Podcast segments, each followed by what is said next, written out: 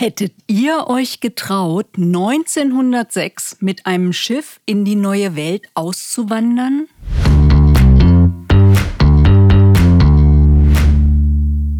Zur Aufnahme dieses Podcasts habe ich mich mit Claudia Weiß im Auswandermuseum auf der Veddel getroffen. Es ist der Schauplatz des Romans Jenseits von Hamburg. Darin erfahren wir eine Menge über das Schicksal russischer Auswanderer. Das ist gleichzeitig das Fachgebiet der habilitierten Historikerin Claudia Weiß. Hallo Heike. Auswanderer gab es ja eigentlich schon zu jeder Zeit seit Menschengedenken. Ja. Ähm, was ist denn wohl der Antrieb gewesen von diesen Menschen? Grundsätzlich denke ich, dass niemand auf der Welt ohne Not seine Heimat verlässt. Was immer wir unter Not verstehen. Not kann eine innere sein, es kann eine äußere sein. Es kann sein Krieg, äh, Hunger, Katastrophen, es kann schreckliche Qual in der Familie sein, es kann nicht anerkannt werden sein, es kann sein, dass man der zweite Sohn ist, keine Zukunft hat auf dem Hof, was immer. Niemand geht ohne Not. Das heißt, der Antrieb ist Not. Ah, okay. Ja, interessanter Aspekt.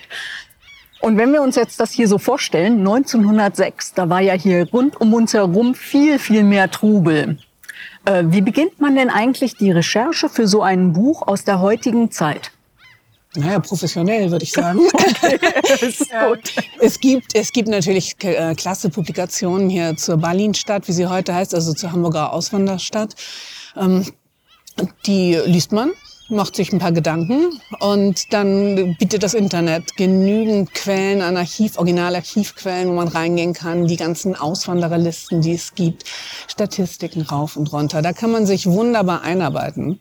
Für mich war das eine einfache Sache, weil ich über äh, die russische Immigration der, ähm, in den 20er Jahren nach der russischen Revolution von 1917 äh, promoviert habe vor einem Vierteljahrhundert. Und demzufolge war ich gut vorbereitet auf das, was Auswanderung heißt, was ähm, diese ganzen Strukturen heißt. Und äh, außerdem bin ich Hamburgerin und dieses Museum kenne ich seitdem es es gibt. Ah, okay. Was fasziniert dich denn eigentlich in welcher Halle am meisten? Das kann ich nicht so sagen. Also ganz wirklich, das kann ich sagen. Ich finde das gesamte Museum eine ganz großartige Anlage. Ich finde es unglaublich wertvoll, hier durchzugehen. Ich finde es toll, dass Menschen mitgenommen werden, dass sie es durchspielen können. Man kann hier eine Rolle bekommen und damit durch dieses Museum gehen. Mich persönlich hat natürlich, als ich das Buch schrieb, äh, bewegt, wie diese Schlafräume aussehen, weil ich da wirklich reingehen konnte. Hier gibt es ja eine Halle, in der die Schlafräume sind. Wie lange hat es denn eigentlich gedauert, um die Fakten halt hier zu sammeln und dann einen Spannungsbogen für den Roman zu finden? Hm, ehrlich gesagt nicht so wahnsinnig lange. Ähm, einige Wochen. Einige Wochen, Monate, je nachdem, also es ist, ist ähm, wie es voranging. Ich wusste ziemlich schnell, was ich wollte, bis so eine Geschichte dann wirklich steht, bis jede Figur im Herzen gewachsen ist und da ist mit ihren, äh, mit ihren persönlichen Geschichten, das dauert natürlich ein bisschen. Aber der Spannungsbogen war relativ schnell klar. Als klar war, dass die Auswanderer hier eine Woche sein sollten, war mir klar, dass sie hier, dass die Geschichte innerhalb einer Woche spielen wird. Und dann galt es nur noch, die richtige Woche zu finden. Okay, ist ja auch halt ganz spannend, bis sie dann so aufs Schiff kommen, was sie dann vorher alles zu erledigen haben. Also ist wirklich gut zu lesen. Ja, und jenseits von Hamburg auf dem Klappentext steht ähm, zwischen Hoffnung und Zweifel. Ja, wie komprimiert man das denn so, dass dieses weitläufige Thema zwischen Hoffnung und Zweifel, ähm, dass man da also einen guten Überblick hat? Ich würde es gar nicht zwischen Hoffnung und Zweifel unbedingt nennen wollen, sondern mein, meine Prämisse beim Schreiben war der Weg vom Kopf ins Herz. Okay. Und das ist der Punkt, der, das ist das, was bei den Figuren passiert. Sie kommen, sie haben alle gute Gründe, die im Kopf sind. Und irgendwann kommen sie alle im Laufe der Geschichte in ihr Herz. Okay, und wenn du jetzt so an die Figuren denkst, mit wem kannst du dich denn da so am ehesten nachfühlen, identifizieren? Ich liebe alle meine Figuren. Ich kann sie alle verstehen, selbstverständlich. Ich habe sie entwickelt. Ähm, ich fühle mit allen und ich halte zu allen meinen würdigen Abstand. Also auch zu dem Herrn, der da ähm, die Fahrkarten Selbstverständlich. Auch er ist in Not. Auch er okay, ist in ja, großer, großer Not. Und darum äh, hat er mein Mitgefühl. Okay, beruflich beschäftigst du dich noch mit der russischen Geschichte. Und könnte man da noch mal was zu den Fakten dieser Auswanderer sagen? Wie viel das waren, wann es vor allen Dingen war? Das kann man natürlich. Man kann erst mal klar sehen, dass aus Russland zum äh, überwiegenden Teil jüdische Auswanderer in die USA gingen, nach Westeuropa gingen. Dazu muss man wissen, dass von den äh, über fünfeinhalb Millionen Juden, die jenseits des Deutschen Reiches, also in Osteuropa lebten, äh, nahezu vier Millionen im russländischen Imperium lebten, also im Zarenreich lebten. Und äh, Dort lebten sie im sogenannten Ansiedlungsrayon. Ich will jetzt nicht zu fachspeziell äh, werden. Die waren im, im, westlichen Teil, das heißt im heutigen Polen, Ukraine, Weißrussland, waren sie nicht in Kernrussland. Das liegt einfach mit den Eroberungen des Imperiums zusammen, dass äh, äh auf einmal Russland äh, jüdische Bewohner hatte, jüdische ähm, Untertanen hatte. Und diese jüdischen Untertanen wurden äh, von der äh, Regierung nicht so sehr geschätzt. Äh, es gab schon in den 80er Jahren den Spruch, ähm, die westlichen Grenzen stehen den Juden offen. Okay. Und wir sitzen ja hier in dieser Ballin-Stadt und Albert Ballin hatte ja damals die Idee, halt dieses Auswander Heute ist es ein Museum. Er nannte es damals Auswanderstadt zu bauen vor den Toren Hamburgs. Das war eigentlich eine geniale Idee. Wie schnell war das so gefüllt mit Auswanderern? Und ähm, wie viele Leute vor allen Dingen teilten sich damals diese Schlafräume? Oh, wo fange ich jetzt mal an? Erstmal fange ich an. Äh, hier war schon, äh, Berlin hatte diese Idee quasi, weil die Baracken, die hier vorher standen und schon denselben Zweck hatten, ziemlich baufällig waren und Ende des 19. Jahrhunderts abgerissen werden sollten. Und er dachte, hm, das gibt ein großes Problem. Hamburg hatte ja in den 90er Jahren äh, die Cholera-Epidemie und man hatte unglaublich viel Angst, so viele Auswanderer in der Stadt zu haben, zumal in Russland immer wieder äh, Cholera-Ausbrüche waren. Und die mussten, die wollten wollte die Stadt nicht alle im Zentrum in den kleinen Gassen haben. Das musste, das musste ein bisschen separiert werden. Und daraufhin hat Berlin auf diesem Gelände im Jahr 1901 innerhalb eines Jahres die ersten 15 Hallen oder Baracken hingesetzt und das, äh, das hier aufgebaut. Das war sozusagen Platz in, innerhalb von einem Jahr für 1000 Menschen. Wurde immer weiter gebaut. Also mein Roman spielt ja 1906. Da waren schon, äh, da wurde schon wieder erweitert und Nachher wurde die Anlage so groß erweitert, dass hier 5000 Menschen sein konnten. Ähm, gigantisch. Und ja, wie stellt man sich die Schlafsäle vor? Ich beschreibe es im Buch. In kritischen Situationen wurde auf die Betten, die sowieso schon Stockbetten waren, noch eine dritte Etage draufgepackt. Man stelle sich die Schlafsäle sehr voll und sehr eng vor. Okay, ja, das wird im Buch auch so beschrieben, das ja. stimmt. Da drin wird auch geschrieben halt über Krankheiten. Krankheiten waren ein Grund, warum man nicht in Ellis Island einreisen konnte in die USA.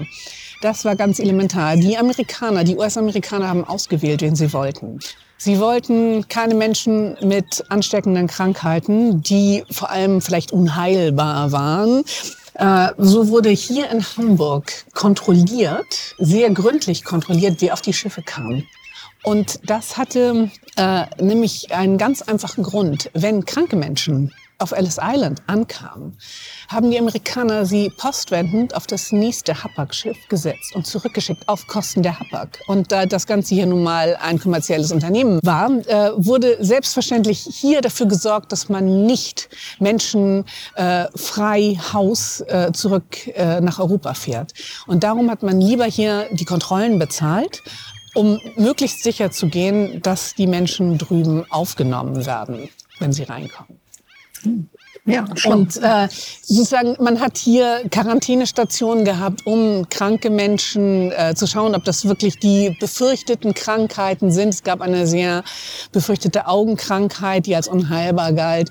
Selbstverständlich Cholera war immer wieder ein Thema. Wir kennen das ja heute, wie man äh, Quarantäne äh, macht, um sicherzugehen, dass Menschen gesund bleiben. Ne? Genau. Kommen wir mal zu den anderen vorhergehenden Büchern, die schon von dir auf dem Markt sind. Ja. Hm. Bei diesen historischen Krimis, da habe ich gesehen halt in der Recherche, so da wurde im Archiv gewühlt nach realen Gerichtsakten und dann hat der fiktive Jurist diese dann wieder gelöst. Der Jurist ist nicht fiktiv. Er war tatsächlich der Jurist, äh, der Anwalt des Schandweibs. Ich habe nur die nächsten Fälle habe ich ihm gegeben. Er ist eine tatsächlich historische Figur. Ah, noch besser. Okay. Und was ist denn eigentlich einfacher, wenn man sich die Figuren komplett ausdenkt oder wenn man sich jetzt an die Historie halten muss? Ich denke mir meine Figuren nie komplett aus. Ich halte mich immer an die Historie.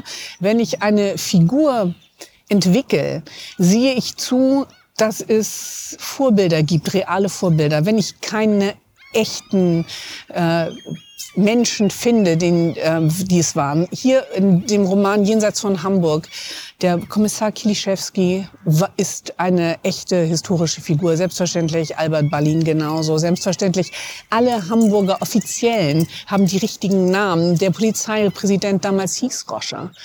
Es ist einfach so. Ähm, wenn ich dranbleiben kann, bleibe ich dran. Die Schicksale, die ich erzähle, sind Schicksale, die belegt sind. Zwar nicht für diese Figuren, die sind von mir entwickelt. Nur äh, Vorlagen gibt es zuhauf für sie. Okay. Und ähm, ja, magst du uns noch von deinen künftigen Projekten erzählen? naja, solange sie noch nicht fertig sind, noch nicht so wirklich gerne. Ich hoffe, dass ich in zwei Jahren wieder ein neues Buch herausbringen werde, was sicherlich sich wieder mit dem 19. und auch äh, dem 20. Jahrhundert beschäftigen wird und ähm, nicht ganz so Hamburg fokussiert sein wird wie dieses. Okay, spannend. Ähm, was macht dir eigentlich denn am, an diesem Schreibprozess am meisten Spaß? Diese Recherche oder dann der intensive Schreibprozess? Beides. Es gehört, äh, es gehört beides zusammen. Da ich ja nun mal Historikerin bin, ist die Recherche für mich die absolute Basis. Sonst brauche ich nicht schreiben. Ich mag keinen Blödsinn erzählen. Meine Fakten sind alle durchgehend äh, recherchiert und lassen sich belegen. Ich äh, denke mir nichts aus, wenn es wirklich extrem ist. Vielleicht eine Liebesgeschichte, ja. Aber Dinge, die passieren, sind belegt. Wir sind belegbar. Okay, und als letztes noch, was, was liest du denn eigentlich, wenn du mal nicht schreibst? Äh, ich lese sehr viele Sachbücher, Fachbücher, ab und zu Romane, Klassiker auch gern mal. Je nachdem wozu ich Lust habe. Ich habe kein Lieblingsgenre in dem Sinne. Wenn ich das habe, dann sind es Fachbücher, Sachbücher zu Themen, die mich dann gerade aktuell interessieren.